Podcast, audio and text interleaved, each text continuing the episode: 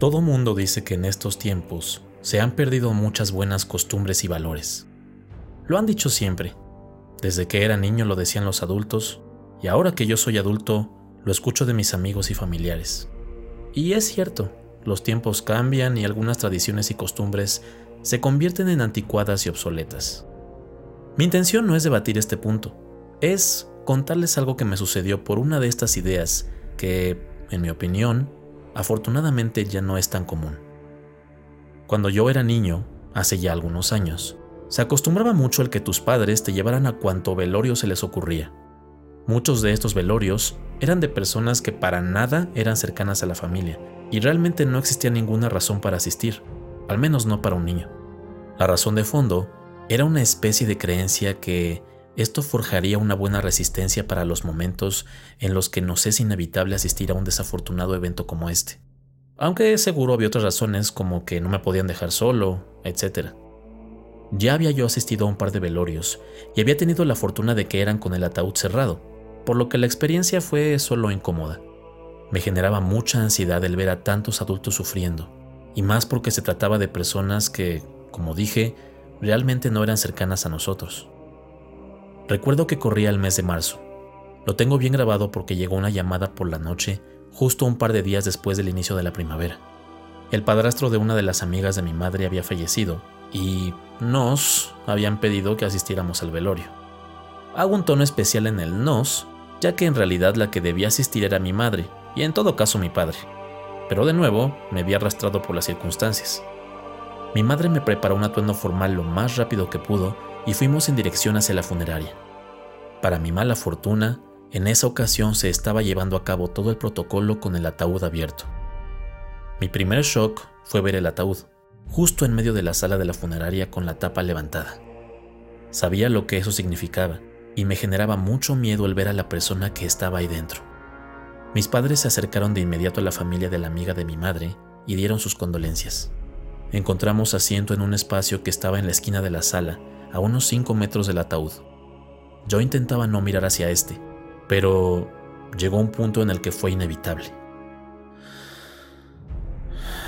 ¿Cuál fue mi sorpresa de que, al momento de mirar hacia el difunto, este me miraba de regreso, fijamente? Les puedo jurar que pude notar en más de una ocasión cómo giraba su cabeza para mirarme a los ojos. Ahí, recostado y de brazos cruzados, y sin hablar, pero con una mirada fija. Yo asustado le dije a mi madre, Mamá, el señor me está viendo. Mi madre desechó mi observación como si se tratase de una broma. Ya, pórtate bien. Vamos a estar aquí un rato y no quiero que des lata. El resto del tiempo que pasamos en la funeraria sucedió lo mismo. Yo procuraba no voltear, pero llegó un punto en el que la mirada era tan insistente que no podía evitarlo. Y ahí estaba, el cadáver del Señor mirándome fijamente, como tratando de decir algo. Cuando llegamos a casa, mi madre me dejó en mi cuarto para que durmiera. Yo tenía tanto miedo que decidí dejar encendida la pequeña lámpara que tenía en la mesita junto a mi cama. Después de un rato, caí dormido. Me desperté acelerado en el momento en el que me arrancaron las cobijas y las sábanas con las que dormía. Alcé la mirada al pie de la cama y allí estaba el anciano mirándome, sin hablar, sin hacer ninguna expresión. Solo ahí, parado. Grité completamente aterrorizado. Mis padres llegaron a la habitación unos momentos después y me interrogaron sobre qué había pasado. Según ellos era pura imaginación mía, pero yo estaba seguro de lo que acababa de mirar. Claramente ya no pude dormir después de eso. Al cabo de unos cuantos días en los que nada sucedió, fui retomando mi rutina infantil sin contratiempos.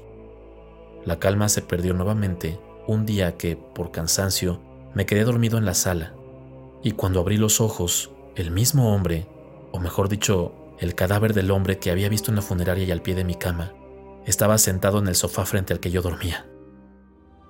Esto duró por años. Mis padres nunca me creyeron al principio creían que una vez que creciera un poco, el problema se resolvería solo.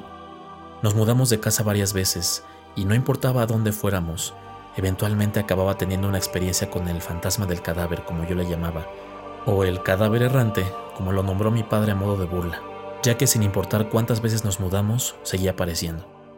Incluso fui sometido a pruebas psicológicas para verificar que no sufría de ningún trastorno esquizofrénico o de otra índole alucinatoria. No sé si afortunadamente o no, pero nunca hubo un diagnóstico parecido. Para efecto de todo, yo gozaba de una buena salud mental. Sin embargo, las apariciones y contactos seguían. Eventualmente, los eventos terminaron, así como iniciaron, de la nada. Quiero pensar que esta cosa se cansó de mí o que finalmente encontró la paz.